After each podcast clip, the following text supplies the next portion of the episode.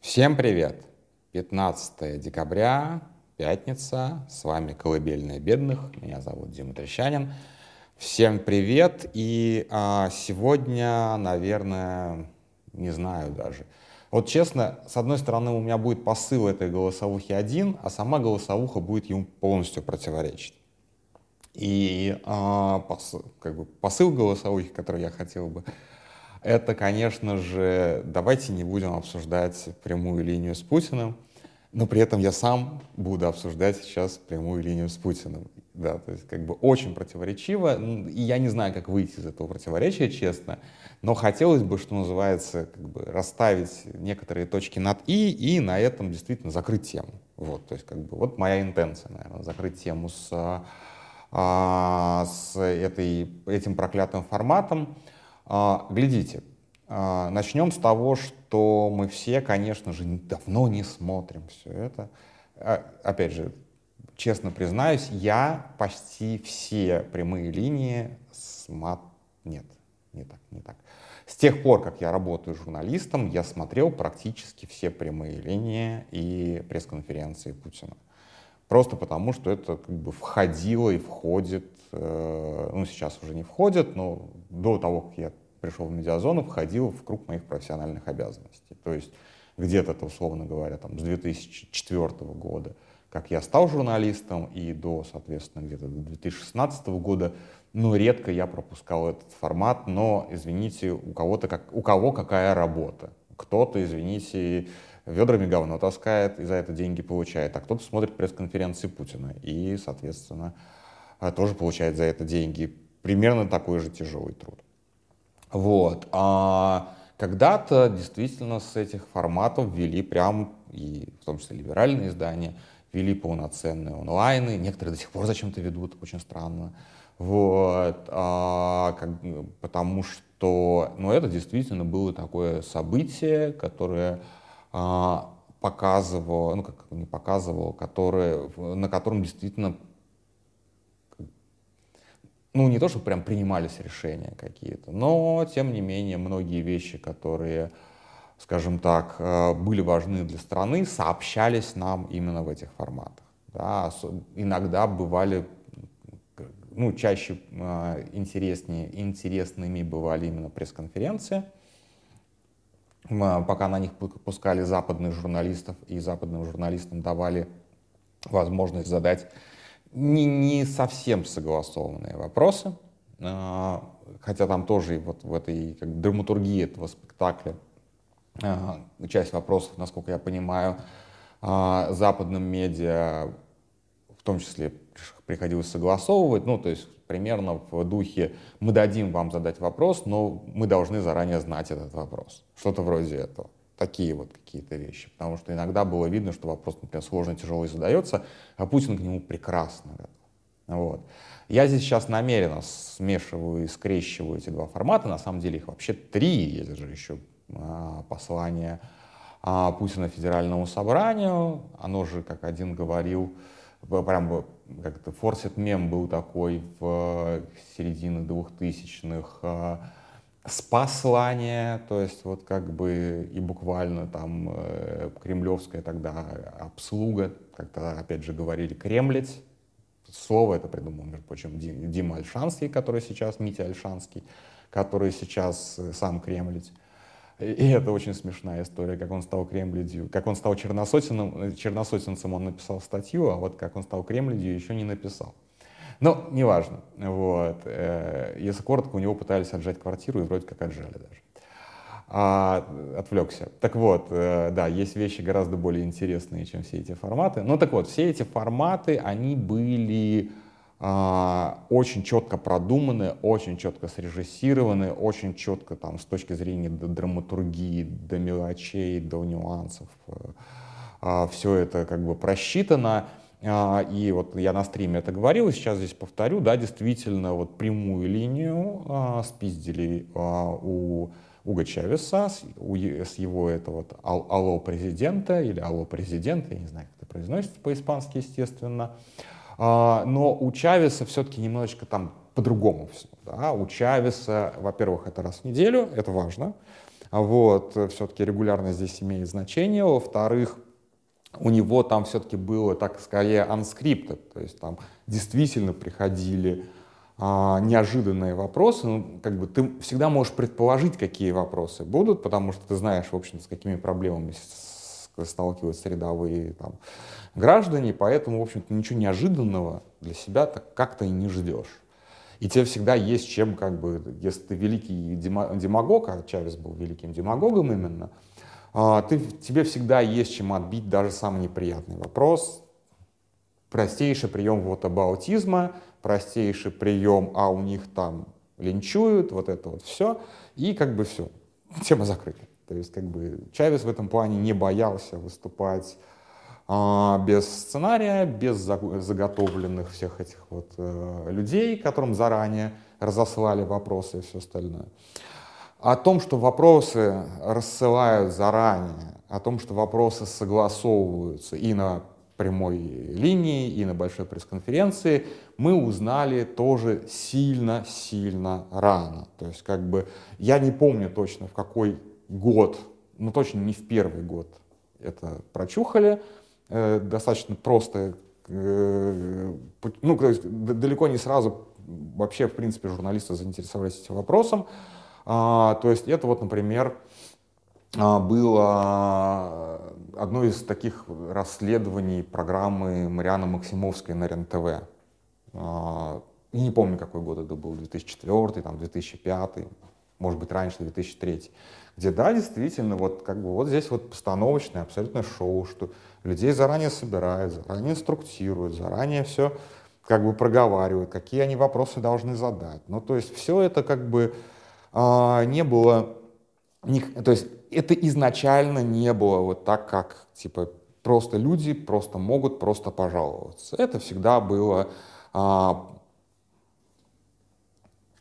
специальные как бы люди в АП заранее знают, что им зададут. Путину заранее готовят брифинг по всем вопросам. У него на бумажечках все написано. Пока в эфире звучит вопрос, он уже читает на него заготовленный ответ. Что-то вроде этого. То есть, в принципе, как бы... А, но а, тут как бы надо отдать должное Путину. Он очень хорошо, как вот как ведущий, как актер такой, ну, как политик, да, он очень хорошо играл роль отца нации, э, играет по-прежнему, да, вот, э, отца нации, такого заботливого, который иногда пошутит, иногда там где-то даже перегнет, иногда у него совершенно чудовищные шутки бывают, типа, как я помню, какой-то вопрос был там лет пять или семь уже назад, когда из какой-то глуши, э, глуши люди спрашивали, типа, а, вот у нас тут нет дорог, не можем на автомобиле проехать. А он говорит, а зачем вы автомобили купили, если у вас дорог нет? Ну, такой, как бы, да, как бы в, в, в вопросе, как бы, нет хлеба, ешьте пирожные. Примерно в этом, как бы, да, опять же, мой любимый анекдот про грибы и хакамаду. Вот, но это все, как бы, народ, народ его любит, народ ему прощает, что называется. То есть в, в этом плане он никак, ни разу не облажался на этой пресс-конференции настолько, чтобы к нему что-то прилипло из вот этого вот всего, что он там несет, потому что все равно, поскольку это длинное, достаточно утомительное шоу, да, все-таки там больше четырех часов, гигантское количество информации надо держать в голове, много готовиться, безусловно. То есть, когда у тебя это полностью подготовленное шоу, это значит, что тебе просто нужно вы, ну, не выучить, но, по крайней мере, вот тезисно знать, на что отвечать там выучить ответы на 60, на 70 вопросов. Но это, в общем, достаточно сложный экзамен. Да? Вспомните себя, как вы готовились к экзамену, чтобы ответить на 60, на 70 вопросов, и вот вы поймете примерно э, масштаб э, и объем этой задачи, вот просто, который ложится на одного человека, который, собственно, сидит и э, на все эти вопросы отвечает. Да, на, на экзамене вы отвечаете всего на два вопроса. Тут, тут все 60 и, отв... и надо ответить как-то без особых ошибок. Так что, конечно, в этом был ну, не то, что прям риск, но а, все равно как бы, вот как бы в чем таланты реально Путина здесь не отнять. Он чувствовал себя в этом формате очень уверенно, как рыба в воде. Естественно, его, ему его максимально упростили в этом плане, что а, все, все, все как бы заранее продумано, просчитано и так далее. А вот большая пресс-конференция в этом плане гораздо больше, да, то есть вот прямая линия с народом здесь как бы одна манипуляция в одну сторону, отец нации, да, то есть человек, который вот решает все проблемы вот прямо сейчас, а, который вот просто можно там э, отругать, оттаскать за волосы, любого, за волосы, чиновники обычно не очень как бы большим количеством волос располагают, вот, но тем не менее, оттас, оттаскать за уши любого чиновника, решить тут же любую проблему там с водопроводом, с канализацией, ну вот, вот с, с этим. Конечно же, в России, где такие простейшие проблемы не решаются годами, где-то из-за бедности бюджетов, а где-то из-за того, что чиновники просто мрази, а где-то и то, и другое. А в большинстве случаев это просто сочетание обоих факторов. А действительно приходит спаситель такой, да, и дает воду, дает газ, дает там, я не знаю, там, дорогу чинит. То есть вот, вот просто как бы мановением руки буквально. Вот, понятное же дело, что вообще-то это не дело президента, особенно такой большой страны, чинить унитаз бабушки. Но как политтехнология, починка унитаза простой бабушки где-то там в деревне работает гораздо лучше, чем мы вложили в инфраструктуру вашего региона миллиард там, долларов, все остальное. Дешевле починить один унитаз бабушки. И толпа тебя будет носить на руках. Так это работает. К сожалению, манипуляции достаточно дешевые и достаточно эффективные. То есть как бы здесь вот, просто не отнять. Это вот как бы такой популизм по большому счету. То есть ничего ты как бы против этого популистского лома, у тебя может быть только контрлом такой же популизм. Также как бы ходить и а, чинить бабушкам а, унитазы. Тоже изображать себя народного спасителя. Только ресурсов у тебя гораздо меньше, если ты не у власти. Вот. Так вот, Второй формат. Второй формат — это, конечно же, а, большая пресс-конференция, и здесь другая манипуляция.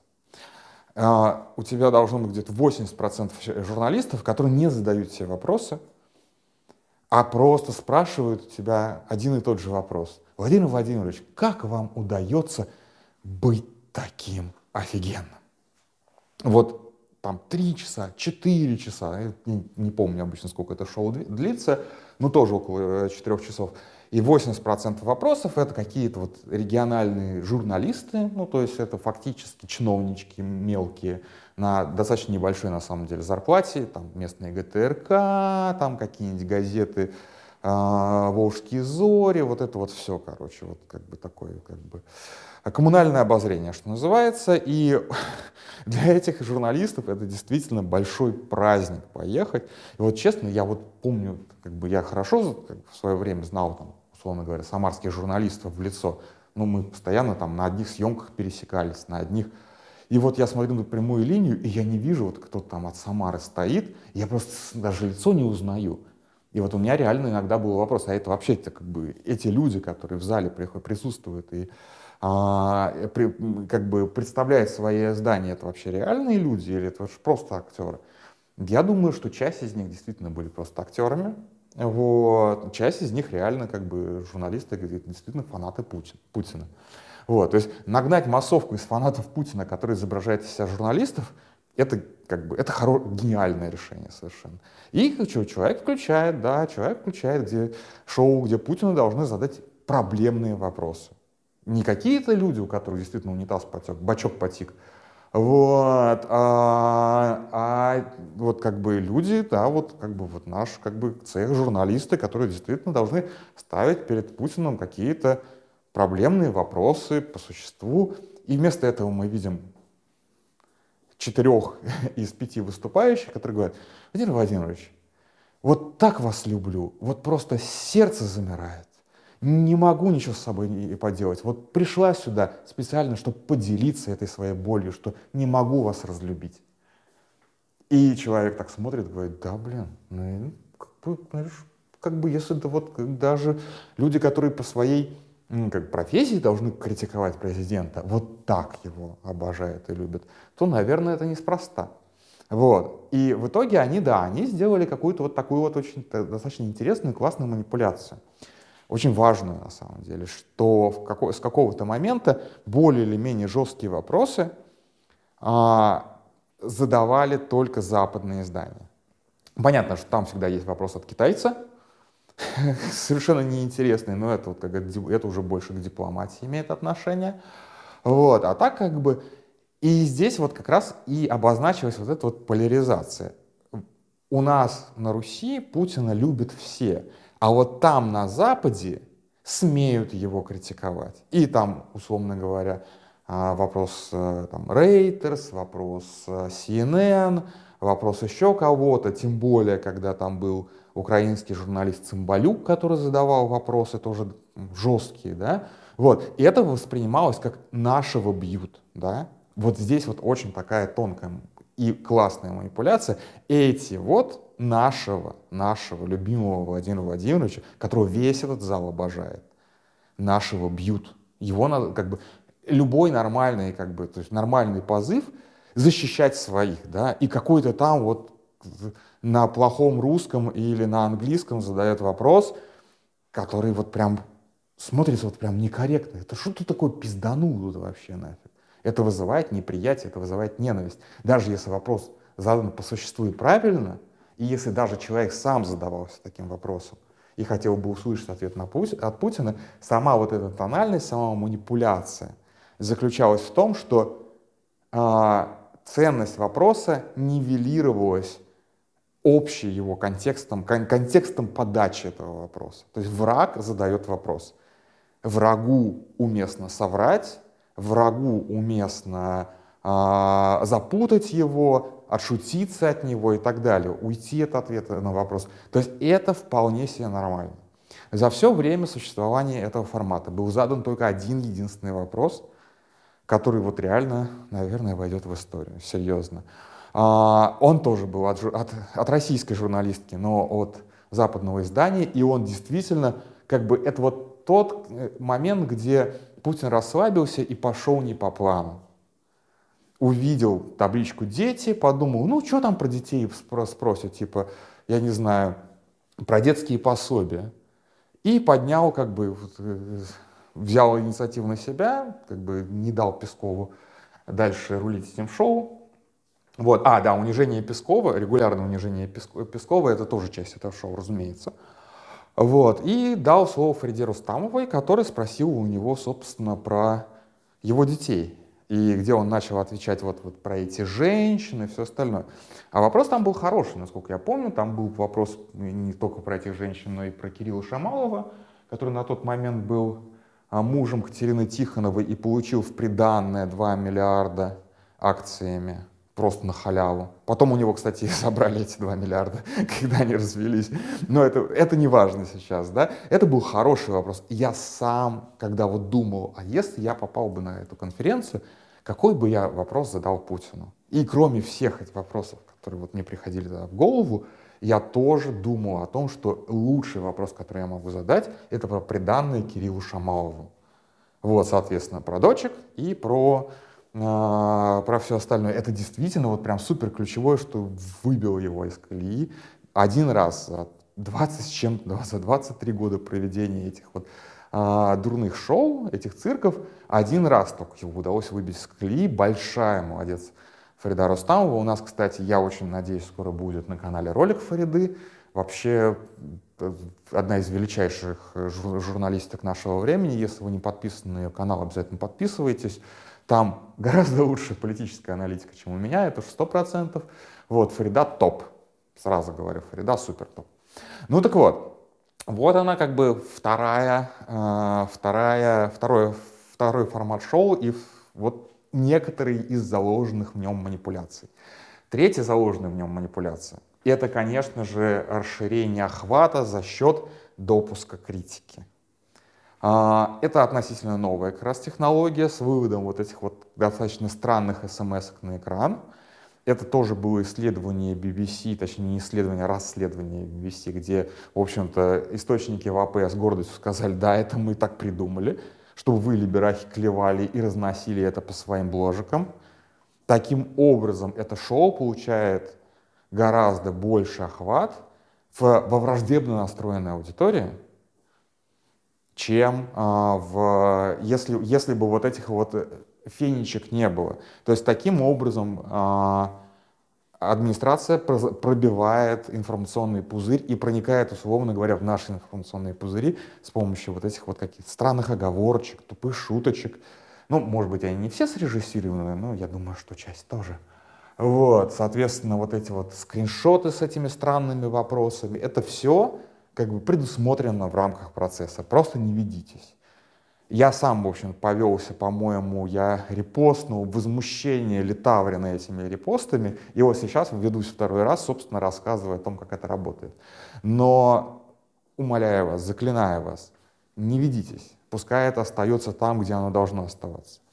А, прежде чем я переведу к, перейду к третьему формату, а, закончу с этим, а, что я хотел сказать? Да, очень хороший пример был, вот уже вспоминал несколько раз фильм «Вифа Вендетта», и там вот как раз по драматургии, по сюжету э, канцлер, э, канцлер, как его там, Садлер, не Садлер, он постоянно выступает и постоянно показывает, как все его слушают по телевизору. Там пенсионеры в доме престарелых, мужики в баре, вот это вот все как бы. То есть, а, в семье его слушает, такая большая семья здесь СМИ, соответственно, пенсионеры в э, доме престарелых и мужики в баре. То есть такие три сцены показывают, как все этого Адама Садлера слушают. По не помню, как его зовут, неважно.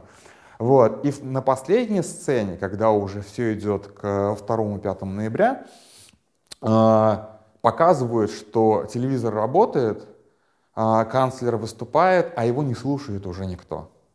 И вот как бы моя мечта, конечно, в том, чтобы когда-нибудь эти шоу а, когда-нибудь это шоу, вот последнее шоу, которое мы увидели, а по охвату собрало бы вот реально ноль зрителей. Это нереально совершенно, конечно, перспектива, но тем не менее, чем меньше, чем лучше мы будем понимать, что это манипуляционное шоу, и меньше будем его обсуждать, меньше будем над ним угорать и все остальное, тем на самом деле нам всем лучше. И, наверное, вот я сам себя буду проклинать за эту голосовуху, зачем я это делал.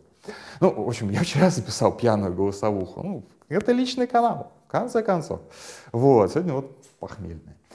А, так вот, а, последнее, третье шоу, которое на самом деле ну, наименьшее по охвату, но на, на самом деле более влиятельное, это вот спасвание. То есть, вообще-то по закону президент обязан отчитываться перед парламентом о проделанной работе каждый год. Это его прям, если я не ошибаюсь, конституционная обязанность. То есть подразумевается, то есть как бы наши как-то founding fathers, наши отцы, основатели, авторы Конституции 93 -го года прописали такую вещь, что президент должен быть ответственным за свои действия, а ответственность за свои действия подразумевает отчетность перед парламентом. То есть парламент здесь рассматривался как прям такая реальная живая ветвь власти.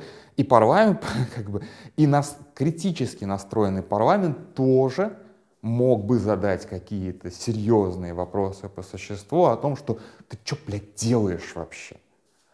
К сожалению, этот формат, по-моему, даже и в Ель... Вот просто я не помню, как бы как Ельцин решал вопрос с этим форматом, честно, потому что у него как раз был а, оппозиционно настроенный к нему парламент, да, и попытка импичмента почти состоявшаяся, вот это вот все.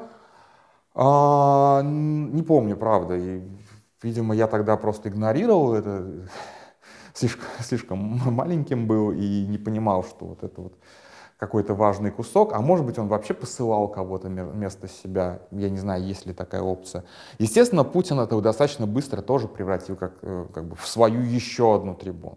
Когда у тебя подконтрольный парламент, это сделать достаточно легко, никто тебе не задаст своего вопроса. Особенно если у тебя есть спикер э, этого парламента, четко контролирует регламент и знает, кому можно дать выступить, кому нельзя дать выступить, вот это вот все.